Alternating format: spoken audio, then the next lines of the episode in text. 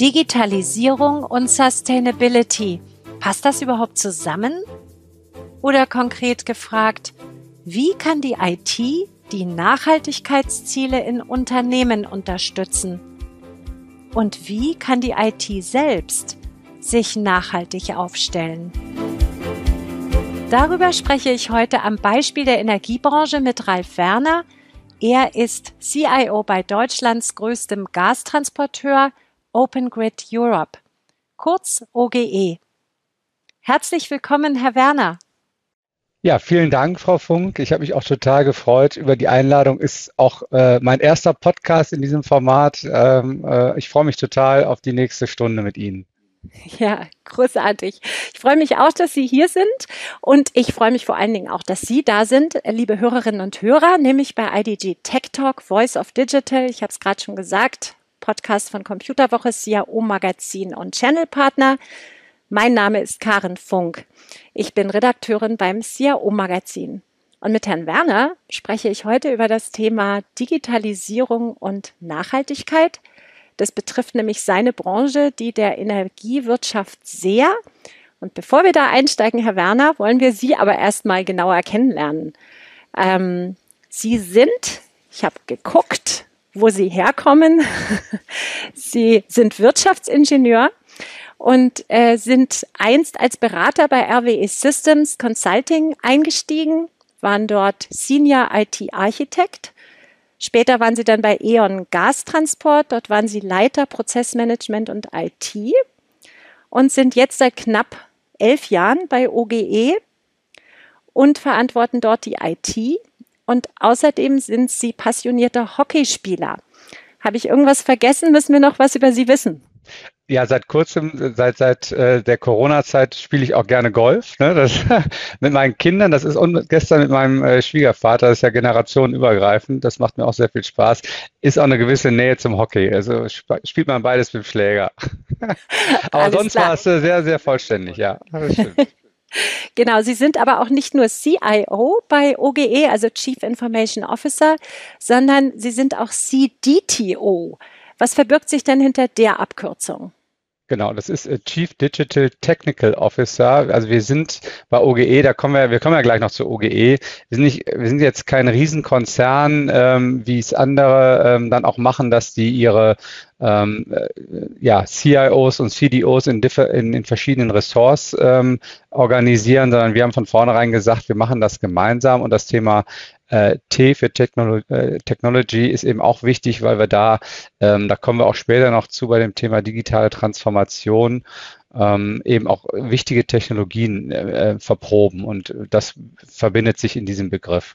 Ist ein bisschen sperrig, gebe ich zu, aber ähm, bei uns ist es eben so, dass wir gesagt haben, wir, wir bündeln das alles äh, in einer Rolle. Genau, geläufiger ist wahrscheinlich eher der Titel CDO, aber da haben Sie ja auch einen Kandidaten im Unternehmen, den Sie ja sogar selbst, also selbst eingestellt haben, extra für diese Aufgaben. Ganz genau. Genau, dann OGE. Also, ich habe gelernt, Sie sind der größte Fernleitungsnetzbetreiber in Deutschland mit einem Pipeline-Netz von 12.000 Kilometer. Glaube ich, das sind die aktuellen Zahlen. Nichtsdestotrotz äh, waren Sie mir bis zum letzten Jahr, wo wir uns kennengelernt haben, nicht, äh, ja, waren Sie mir nicht bekannt. Ähm, vielleicht stellen Sie Ihr Unternehmen noch mal kurz vor, weil ich denke, das geht dem einen oder anderen ähnlich, dass OGE nicht gleich erzeugt. Ah ja, klar, das ist der größte Gastransport. Genau. Mache ich sehr gerne, Frau Funk. Ähm, wenn, also ich, ich starte ganz gerne immer, äh, wenn ich Präsentationen habe mit der Frage, wer kennt OGE, dann meldet sich keiner und dann frage ich, wer kennt Ruhrgas, dann, dann melden sich schon mehr. Äh, und wir sind tatsächlich so der, der, der Erbe der Ruhrgas. Ähm, Ruhrgas ist ja in E.ON-Konzern aufgegangen und wurde dann, wir wurden 2012 äh, dann verkauft. Und unsere Aufgabe ist eigentlich, äh, um es mal bildlich zu beschreiben, die Hege und Aufzucht von Pipelines. Sie hatten es eben gesagt, 12.000 Kilometer. Das kann man sich schwer vorstellen. Wir sind im Grunde, ähm, um ein anderes Bild zu bemühen, die Autobahn äh, der, der, der Energie oder des, des Gas, der Gasbranche. Ähm, also durch unsere Pipelines, die sind so ein Meter im Durchmesser, fließt tatsächlich 75 Prozent des deutschen Energieverbrauchs, des molekularen Energieverbrauchs. Also man unterscheidet ja immer zwischen Gas- und flüssigförmigen und dem, den Elektronen im Strom. Also alles, was durch, was Gas und, und flüssig ist, davon 75 Prozent fließt durch unsere Pipelines. Das ist schon eine ganze Menge. Und ähm, ja, das, da, damit beschäftigen wir uns, aber wir gucken natürlich auch nach vorne. Das Thema Dekarbonisierung äh, brauche ich Ihnen nicht zu sagen, das ist auch den Zuhörern nicht, das ist ja bei jedem gerade ein Thema. Und äh, deswegen wollen wir auch für die Zukunft äh, oder nach vorne geschaut ähm, Infrastrukturdienstleister für grüne Gase werden. Also wollen damit auch Treiber der Energiewende sein.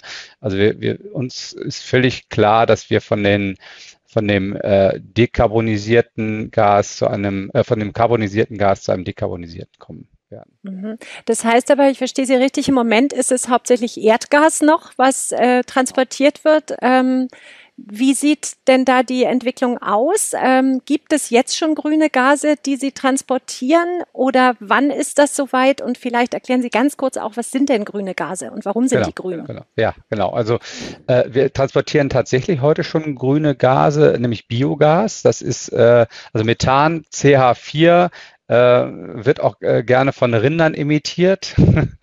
Die verdauen ja auch ganz ordentlich. Ähm, Gibt es halt in unterschiedlichen äh, oder kann auf unterschiedliche Arten erzeugt werden. Einmal das klassisch, die klassische Förderung, ähm, wie es äh, große Energieversorger heute machen, äh, aus der Nordsee oder auch äh, im, im, äh, im Nahen Osten.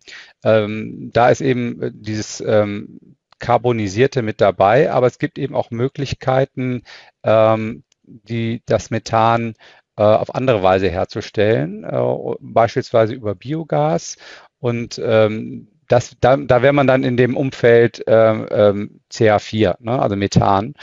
Ähm, es gibt auch ähm, S, sogenanntes SNG, das ist dann künstlich hergestelltes Methan. Aber äh, unsere Strategie ist tatsächlich in Richtung Wasserstoff zu gehen. Und da ist man da ist man voll im in dem Umfeld grüne Gase. Also Wasserstoff ist ja ist ja quasi äh, das Pendant auch ähm, oder ja ein neuer Baustein auch für die Energiewende neben der Elektrifizierung. Und äh, Wasserstoff kann man eben auf ganz unterschiedliche Arten herstellen. Das, äh, und da gibt es halt auch diese Farbenlehre. Ne? Es gibt grünen Wasserstoff, das ist der, der aus Windenergie hergestellte Wasserstoff. Es gibt äh, grauen Wasserstoff, das ist äh, der chemisch äh, hergestellte, wo dann aber auch ähm, ähm, ja, klassische Energieformen für, äh, für die Produktion äh, verwendet werden. Und es gibt violetten, es gibt äh, ähm, blauen, es gibt orangen Wasserstoff, also unterschiedlichste äh, Farben, die immer äh, einen Hinweis darauf geben, dass er unterschiedlich hergestellt wird. Ja, also beispielsweise ist auch eine Idee, für die Dekarbonisierung, dass man, den Wasser, dass man das C-Atom aus dem Wasserstoff abspaltet und dann wieder in die Erde verpresst. Dann ist man äh, bei dem sogenannten Carbon Capture, ähm, was in Deutschland noch umstritten ist, aber ich bin mir sicher, dass sich das mit der Zeit ändern wird. Wie sieht denn da ähm, der zeitliche Fahrplan aus? Oder wie weit sind Sie da und wann wird das tatsächlich konkreter und vielleicht auch so, dass ähm, die grünen Gase substanziell auch die, das Erdgas ersetzen, vielleicht sogar komplett? Das ist der Plan. Ne? Wir wollen ja äh, auch als Deutschland und auch als EU auch in den äh, 40er, 50er Jahren äh, dieses Jahrhunderts komplett äh, carbon-free sein. Ne? Und äh, aber das ist halt noch ein langer Weg. Das ist ein Marathonlauf. Und äh, wir, aber wir haben jetzt schon Initiativen gestartet. Beispielsweise äh, ist auch ThyssenKrupp, die sitzen ja bei uns um die Ecke, äh, dabei, dass sie sagen wollen, ihre Stahlproduktion wollen sie auch äh, komplett auf Wasserstoff umstellen und das schon in diesem Jahrzehnt. Ne? Also wir reden jetzt hier von den nächsten fünf bis zehn Jahren. Da geht der Wasserstoff, ähm, äh, soll der Wasserstoffhochlauf erfolgen. Dafür braucht man halt ähm, verschiedene Strategien. Äh, die ist auch so ähnlich wie das, äh, wie wir in der IT vorgehen. Also man kann, man braucht eine Vision. Wir wollen bis 2030 äh, in der äh, Infrastrukturdienstleister für grüne Gase werden. Das ist unsere Vision. Und ähm, aber man muss dann ähm, einerseits sind wir dabei, gerade ein äh, europäisches äh, Wasserstoffnetz zu planen, das sogenannte Hydrogen Backbone. Das geht dann von Spanien bis Schweden. Andererseits sind wir aber auch mit vielen Projekten in Deutschland unterwegs. Und das sind jetzt am Anfang eher Inselprojekte. Da baut also jeder so seine, sein Wasserstoffökosystem in Heide in Norddeutschland, äh, machen wir ein großes Projekt, äh, im Emsland machen wir ein großes Projekt und die sind am Anfang noch nicht miteinander verknüpft. Die werden dann aber mit der Zeit, äh, wird die Infrastruktur zusammenwachsen und dann wird es eigentlich richtig spannend. Das ist in meiner Prognose ähm, zum Ende dieses Jahrzehnts äh, der Fall. Vorher ist man eher noch in diesen, in diesen Projekten, wo quasi einzelne ähm, ja, äh, Produzenten und Abnehmer äh, Projekte zusammen machen. Das wird aber noch nicht äh, voll integriert sein. Dann ist natürlich jetzt die Frage auch, Sie haben jetzt sehr viel über das Kernbusiness gesprochen, ähm, wie sich das wandelt. Ähm, nun wandelt sich ja auch die IT durch die Digitalisierung, ähm, ist bei Ihnen viel in Bewegung. Ähm, wie viel kann denn die IT tatsächlich auch äh, helfen, diese Nachhaltigkeitsziele, die Ihr Kernbusiness sich gesetzt hat, zu unterstützen? Was gibt es da bei Ihnen konkret für Projekte?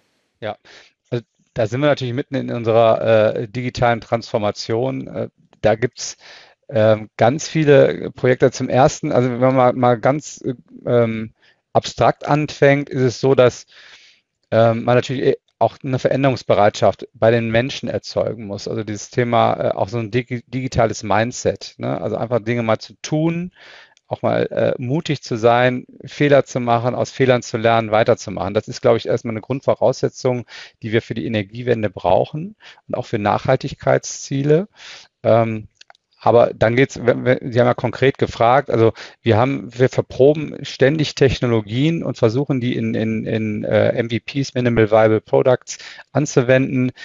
Beispielsweise künstliche Intelligenz, da sind wir gerade dabei, dass wir äh, versuchen, unsere gesamte Infrastruktur zu checken, ist die wasserstofftauglich und damit auch nachhaltig, ne? damit wir nicht alles neu bauen müssen, weil Neubau ist teuer, äh, ver verbraucht Ressourcen, ist wenig nachhaltig, sondern wir wollen versuchen, unsere bestehende Infrastruktur äh, zu checken. Das machen wir mit künstlicher Intelligenz, indem wir nämlich ähm, mit einem äh, Machine Learning Algorithmus sämtliche Dokument Dokumentationen durchscannen und gucken, äh, passt passen diese, äh, das sind dann Beschreibungen der technischen Assets, die wir haben, äh, passen die auf die neuen Wasserstoffrahmenbedingungen und äh, das passiert komplett automatisch. Ne? Das ist ein ganz, ganz spannender Case. Ähm, sehr viel konkreter in der Nachhaltigkeit sind wir ähm, bei unseren bestehenden Assets tatsächlich auch schon. Also ähm, ich gebe Ihnen mal zwei, zwei schöne Beispiele, die sind auch sehr plastisch. Wir müssen ja unsere, wir haben ähm, Vorschriften, dass wir unsere ähm, Assets, unsere Pipelines ständig überwachen. Und äh, da gibt es halt verschiedene Möglichkeiten. Ne? Man kann die mit dem Hubschrauber befliegen, man kann, äh, man kann die Leitungen abgehen. Das ist natürlich sehr aufwendig. Ähm, und wir haben jetzt äh, gerade für bebaute, äh, stark bebaute Gebiete in Städten einen Case, dass wir mit einem Zeppelin ähm, quasi äh, eine Befliegung machen. Die muss auch nicht auf Sicht erfolgen. Der Zeppelin kann quasi komplett remote fliegen, ähm, nimmt dann quasi von oben, macht er die, die Sichtbefliegung und kann dann erkennen, ob da irgendwelche Bagger an der, in der Pipeline-Nähe stehen oder irgendwelche Baustellen, die nicht angemeldet sind, ob irgendwas Außergewöhnliches passiert. Das Ganze wollen wir zukünftig dann auch noch mit, mit künstlicher Intelligenz anfüttern, dass also er automatisch äh, einen Soll-Ist-Abgleich macht ähm, und man sich das nachher nicht nochmal anschauen muss. Das, das ist beispielsweise ein, ein spannendes Thema. Und anderes muss ich Ihnen auf jeden Fall noch erzählen, dass, weil ich das so toll finde. Das ist noch in, im Pilotstatus, aber ich erzähle es trotzdem. Wenn wir bauen, dann müssen wir natürlich äh, Eingriffe in die Natur machen. Das heißt, wir müssen unter Umständen Bäume fällen, wir müssen Felder äh, roden. Das bleibt nicht aus. Das, da gibt es auch in der Regel ähm, nicht wenig Diskussion mit den An Anwohnern, zu Recht auch. Und wir haben natürlich dann die Verpflichtung, das wieder so herzustellen, wie es vorher war, ne? wenn, der, wenn, der, wenn das Projekt beendet ist. Und das ist auch sehr aufwendig. Wir haben eine eigene äh, Forstabteilung bei uns.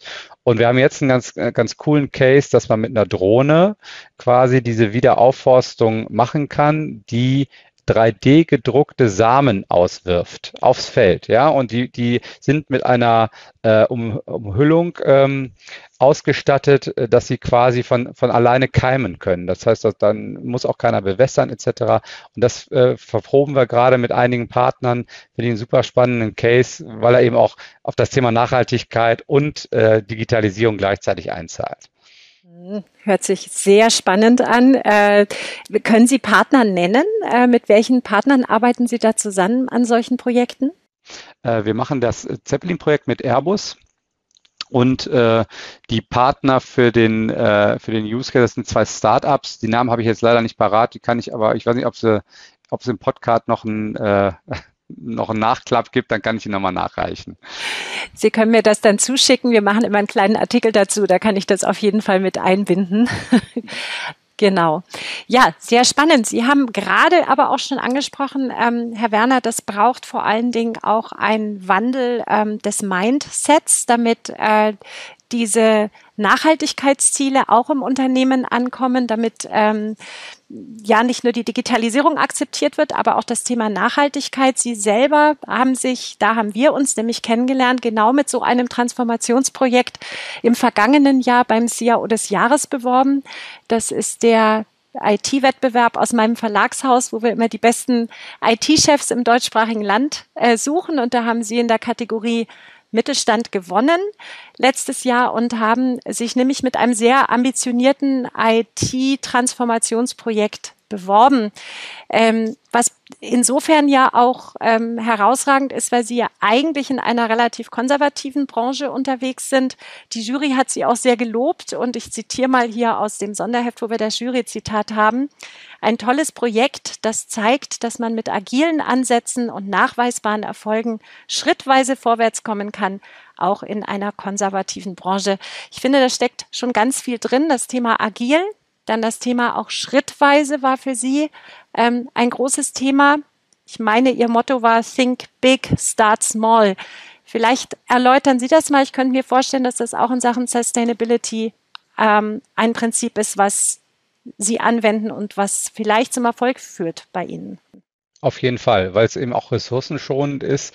Äh, ich fange nochmal einen Schritt vorne an. Äh, ich hatte eben auch das Thema ähm, Mindset angesprochen, äh, auch das Thema äh, Lernen. Und wir haben tatsächlich vor 2017 war es, da hat unser CEO eine große Innovations- und Digitalisierungsinitiative ausgerufen. Und da haben wir Projekte gemacht. Ähm, und nach dem Motto Think Big, Start Big. Also wir haben große Projekte gemacht, ähm, wollten, Wasser, wollten damals schon Wasserstoffpipelines bauen, wollten ähm, den Mobilitätssektor erobern und haben festgestellt, nach kurzer Zeit, äh, und die hatten alle auch einen digitalen Impact und haben nach kurzer Zeit festgestellt, die Projekte sind nicht über die Konzeptphase hinausgekommen, weil sie einfach zu groß waren, die Zeit war noch nicht reif.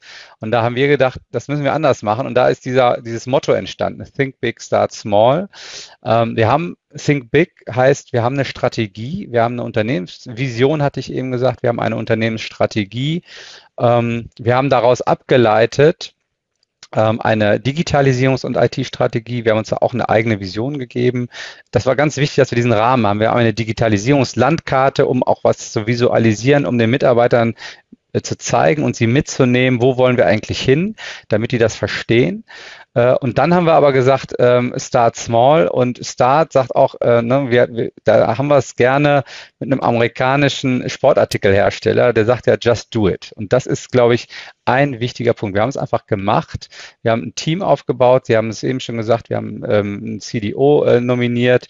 Das Team sehr klein erstmal, aber äh, auch total divers, ähm, mit neuen Mitarbeitern von außen, äh, Studenten haben wir mit eingebunden, haben unser, unser kleines Team gegründet und haben damit Technologien verprobt und haben dann aber festgestellt, dass wir das alleine auch gar nicht so gut können. Und deswegen haben wir auch in Ökosystemen gedacht. Ne? Wir haben äh, uns äh, in Essen ähm, ganz, ganz spannend ist eine Initiative entstanden auf der Zeche Zollverein. Äh, da gibt es die Schmiede Zollverein und den Digital Campus. Hanel hat das quasi aus der, aus der äh, Taufe gehoben äh, mit Schacht One. Das ist äh, auch, ein, auch eine spannende Geschichte, könnte ich auch noch Stunden darüber erzählen. Also, ja, Sie waren auch Vorstand dort für ja, über ein genau, Jahr. Ne? Ich ja, habe es gesehen ja. in Ihrer Vita. Genau.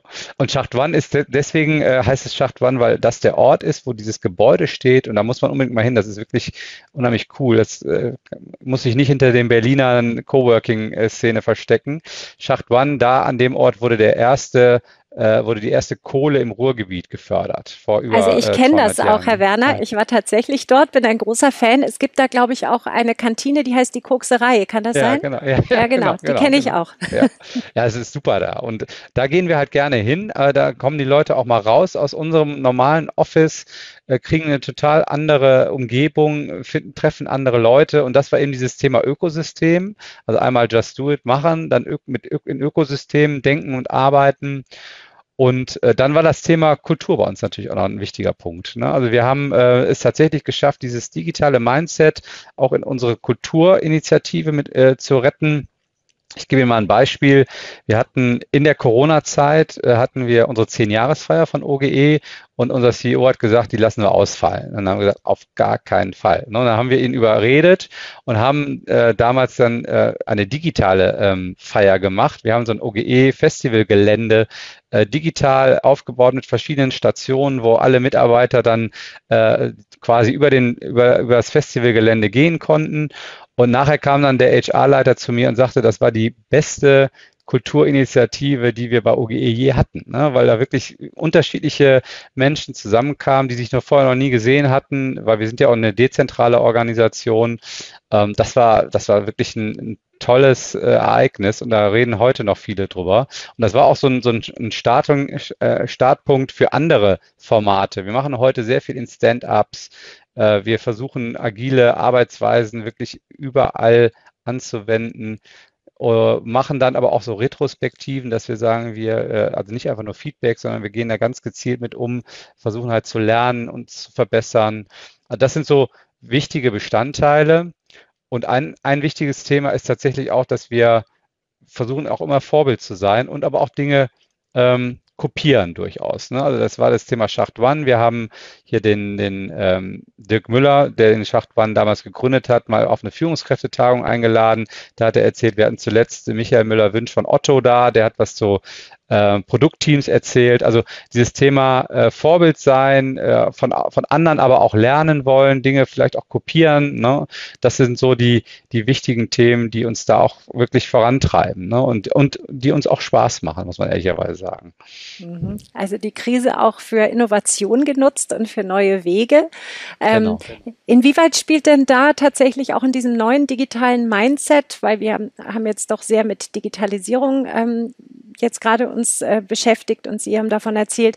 Inwieweit ist da aber auch das Thema Nachhaltigkeit mit drin? Ist das bei Ihnen in der IT-Agenda mit drin auch, dass Sie sagen, vielleicht jetzt auch in Hinsicht auf, ich meine, die, die IT unterstützt ähm, Nachhaltigkeitsziele im Unternehmen, aber die IT selbst ist auch Ressourcenfresser. Große Plattformen, große Anwendungen, große Rechner brauchen viel Strom, hinterlassen ein CO2-Footprint. Ähm, inwieweit ist das bei Ihnen verankert? Äh, wo steht das bei Ihnen auf der Agenda und ist das Teil des Mindsets? Auf jeden Fall. Also wir, wir haben ähm, die, auch im letzten Jahr damit begonnen, ähm, dass wir einen Sustainability Report tatsächlich auch machen. Äh, der wird auch tatsächlich von unseren Shareholdern gefordert. Wir sind, das sind Finanzinvestoren. Da sind solche Sachen halt auch immer sehr wichtig fürs Rating. Äh, und es wird auch, äh, wir gehen da fest von aus, dass es auch in Zukunft ein Sustainability Rating geben wird und dass das für uns auch sehr wichtig ist, auch für unsere Finanzkennzahlen. Ähm, also von daher ist das auf jeden Fall bei uns äh, auf der Unternehmenssteuerungsebene verankert und damit auch auf der IT-Seite. Also auf der einen Seite äh, sorgen wir natürlich dafür, dass wir durch ja, einmal dieses Mindset, aber auch durch äh, Equipment, durch äh, Prozesse, die wir bei uns äh, verankern, dass wir da auch nachhaltiger werden. Also Klassiker ist jetzt äh, das Thema flexibles Arbeiten, ne, dass ich da weniger, weniger reisen muss für Weiterbildung, für äh, aber auch einfache Meetings, äh, dass ich das alles sehr viel ähm, besser äh, remote digital machen kann. Äh, wir versuchen aber auch, ähm, Sie hatten eben den Energieverbrauch beispielsweise und den eigenen Footprint angesprochen. Äh, wir versuchen es natürlich erstmal zu messen. Ne? Also wir haben bei uns äh, rund um, äh, also über die gesamte Infrastruktur äh, Smart Meter im Einsatz, die quasi auch den Energieverbrauch messen und den versuchen wir sukzessive äh, zu senken. Wir messen sowieso unsere Treibhausgasemissionen. Das ist jetzt weniger ein IT-Thema, aber die haben wir in den letzten zehn Jahren auch um über 55 Prozent gesenkt. Und wir haben natürlich auch in der IT ähm, Maßnahmen, dass wir jetzt ähm, beispielsweise ähm, bei uns ein neues Office-Konzept aufgelegt haben, äh, wo wir weniger Platz brauchen, wo wir weniger Ressourcen brauchen. Wir versuchen auch Ressourcen zu scheren. Da kommt eben auch das Thema mit der mit der ähm, mit dem Digitalcampus äh, wieder rein, dass wir versuchen Dinge zu teilen. Ähm, und wir haben auch, das ist auch nochmal ein wichtiges Thema zum, äh, über Nachhaltigkeit hinaus, das Thema äh, Corporate Digital Responsibility als Thema ähm, definiert, dass wir eben auch sagen, wir haben auch eine, eine Verantwortung äh, mit unseren digitalen Tätigkeiten, ähm, ob das jetzt äh, Projekte sind, die, äh, die wir äh, insbesondere im Ruhrgebiet machen, äh, mit, mit äh, anderen Partnern auch vom, vom Campus, äh, was Schulen angeht, Ausstattung von Schulen, aber auch Erziehung und, und Schulung, äh, was das Thema Security beispielsweise angeht oder andere Themen, gemeinsame Projekte. Wir haben jetzt eine Pod-Cloud gerade ins, ins Leben gerufen. Das ist äh, auch ein spannendes Thema äh, aus dem Pod für den Pod. Äh, und da, da Ach, Pod im Sinne von P-O-T-T und nicht jetzt genau, wie also, Podcast, also, sondern also Pod, Ruhrpott. Ruhrpott, ne? Ruhrpott. ja. Und da geben wir beispielsweise unser, unsere Rechenzentrumsressourcen mit rein. Ne? Das äh, ist auch ein ganz, ganz spannendes Thema, weil wir jetzt zunehmend auch Dinge in die Cloud verlagern. Dadurch haben wir ein, ein hochmodernes Rechenzentrum zur Verfügung, was, was eigentlich nicht, nicht ausreichend genutzt wird. Und diese Ressourcen geben wir äh, in, in, in diese Pod-Cloud mit rein, um da äh, dann eben für insbesondere für kleinere Unternehmen auch Angebote zu schaffen, dass die äh, sicher ihre, ihre IT betreiben können. Ne? Das ist auch ein ganz spannendes, ganz spannendes Thema. Und ähm, ja, also von daher gibt es verschiedene Facetten, äh, sowohl auf der, auf der äh, sozialen äh, ähm, Perspektive, auf der Business-Perspektive, aber auch nach innen gerichtet, wo wir das Thema Nachhaltigkeit auch bei uns in den Büchern haben. Gibt es da denn schon Zahlen, wo Sie stehen und wo Sie hinwollen? Oder ist das also weil Sie gesagt haben, Sie haben Teile schon, äh, Sie, Sie haben schon zu 50 Prozent hier und da gesenkt, aber haben Sie auch konkrete Ziele, Zahlen? Ja, auf jeden Fall. Also das ist, ähm, das ist beispielsweise ähm, KPIs, die auch von unseren Shareholdern gemessen werden. Äh, also Treibhausgasemissionen, das äh, kurz erklärt. Wir, wir äh, haben ja 12.000 Kilometer Pipeline und äh, das Gas äh, im, in den Pipelines verliert äh, im, im Verlauf Druck, muss dann immer wieder, der Druck muss immer wieder neu aufgebaut werden. Dafür haben wir alle alle paar Kilometer Verdichterstationen äh, und die müssen, werden mit großen Gasturbinen betrieben, die auch wieder angetrieben werden müssen. Das, das ist das sogenannte Treibgas, ja. Und äh, ähm, dieses, dieses Gas ähm, hat halt auch einen CO2-Anteil und den haben wir tatsächlich in den letzten äh, zehn Jahren um 55 Prozent gesenkt. Und da gibt es ein klares, einen klaren Absenkungspfad auch für die Folgejahre.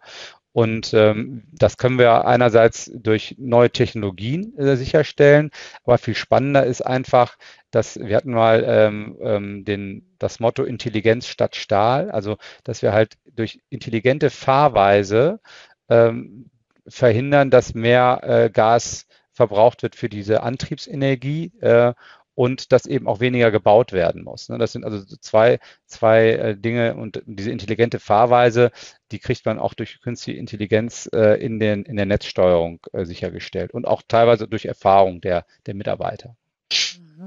Jetzt habe ich noch mal eine ganz konkrete Frage und zwar bei der Recherche für unser Gespräch bin ich natürlich auch auf Ihre Website gegangen. Da steht, dass Sie eine CO2-neutrale Website haben. Wie geht das denn?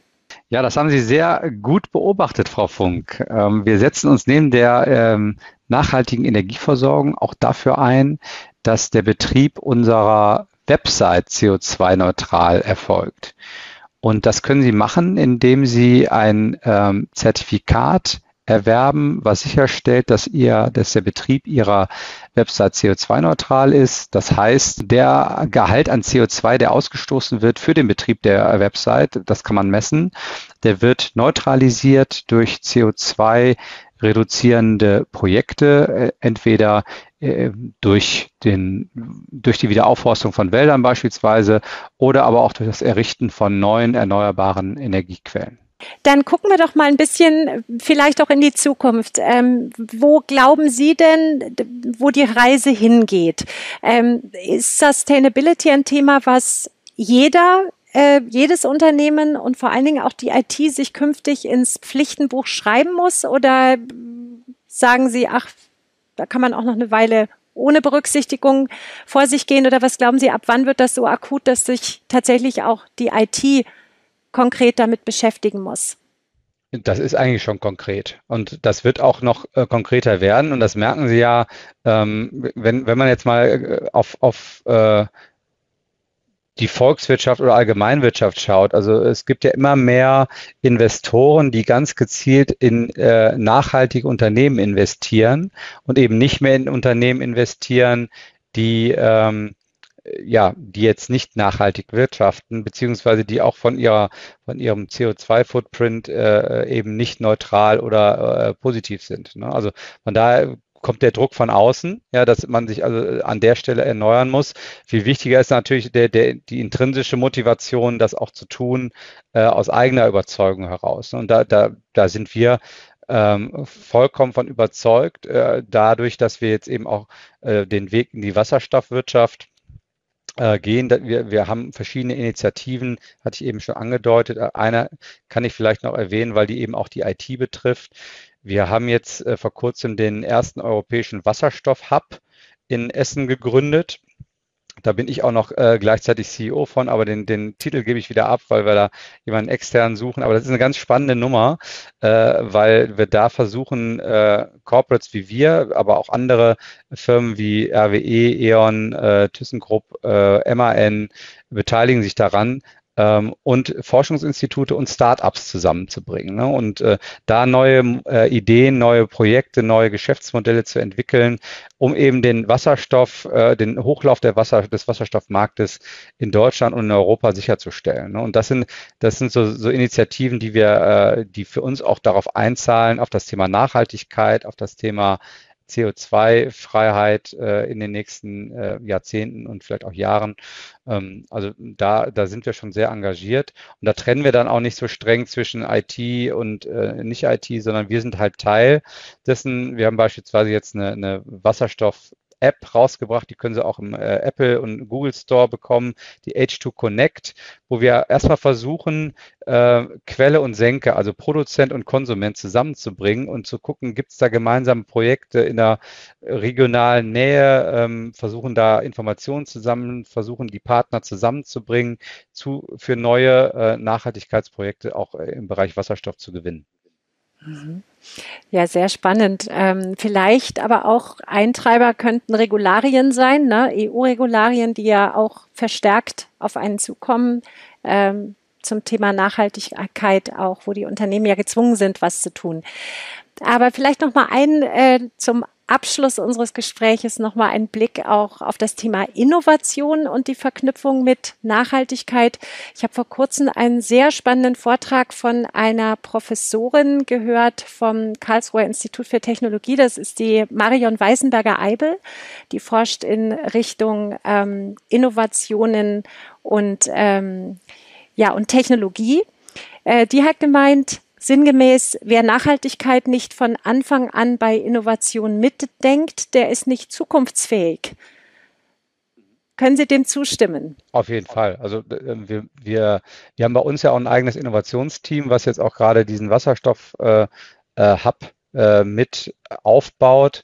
Und äh, Innovation genauso wie digitale Transformation und Nachhaltigkeit äh, gehören zusammen. Ne? Das, das kann man nicht voneinander trennen. Es wäre komplett falsch, wenn ich jetzt äh, innoviere in eine Richtung, die nicht nachhaltig ist. Ne? Das macht überhaupt keinen Sinn. Und es äh, aber es liegt trotzdem auch irgendwo auf der Hand. Also wenn ich automatisiere, wenn ich ähm, äh, ressourcenschonender agiere, dann bin ich ja auch äh, so automatisch äh, nachhaltig. Und das sind natürlich auch so Sachen, die, die man äh, in der digitalen Transformation und auch in Innovationsprojekten natürlich äh, macht. Das gehört schon sehr stark zusammen. Das ist doch ein wunderbares äh, Schlusswort für unser Gespräch, ähm, Herr Werner. Also ähm, Innovation geht nicht ohne Nachhaltigkeit, auch Digitalisierung geht nicht ohne Nachhaltigkeit. Herzlichen Dank, dass Sie sich heute Zeit genommen haben und uns in ja die für mich zunächst unbekannte Welt des Gastransports mitgenommen haben und auch in den Wandel, der da gerade stattfindet, ähm, ganz viel erzählt haben. Auch wo stehen Sie jetzt und wo geht die Reise hin? Womit beschäftigen Sie sich? Ähm, zum Thema Kerngeschäft, grüne Gase, der Energiemix der Zukunft, aber natürlich auch, inwieweit die IT unterstützen kann, ähm, in, Bez ja, in Bezug auf ähm, KI-gestützte Systeme. Ne? Sie haben das von Ihren Pipelines äh, berichtet, wie Sie da überprüfen, ähm, wie nachhaltig sind die, wie nachhaltig sind die nicht, wo müssen wir noch was tun, aber auch natürlich, inwieweit äh, stellt sich die IT nachhaltig auf, Ressourcen äh, schonen, sparen oder auch mit anderen teilen. Ähm, Corporate Digital Responsibility, großes Thema bei Ihnen auch dann wünsche ich Ihnen, Herr Werner, und Ihrem Team weiterhin, dass Sie den Wandel bei OGE erfolgreich gestalten in allen Richtungen, Digitalisierung, Sustainability, Innovation, you name it. Es war wunderbar, dass Sie heute da waren. Herzlichen Dank.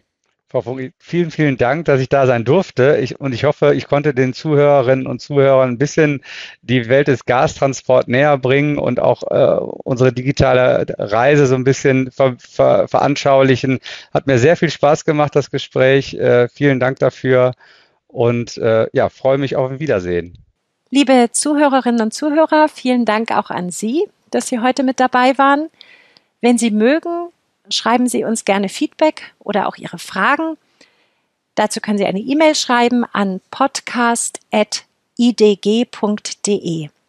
Ja, und wenn Sie mögen, dann hören Sie doch gerne wieder rein bei unserem nächsten IDG Tech Talk. Alle zwei Wochen sprechen wir hier mit interessanten Persönlichkeiten aus der Welt des Hightech und der Digitalisierung. Vielen Dank und zögern Sie nicht, IDG Tech Talk zu abonnieren, überall da, wo es Podcasts gibt. Tschüss und bis zum nächsten Mal.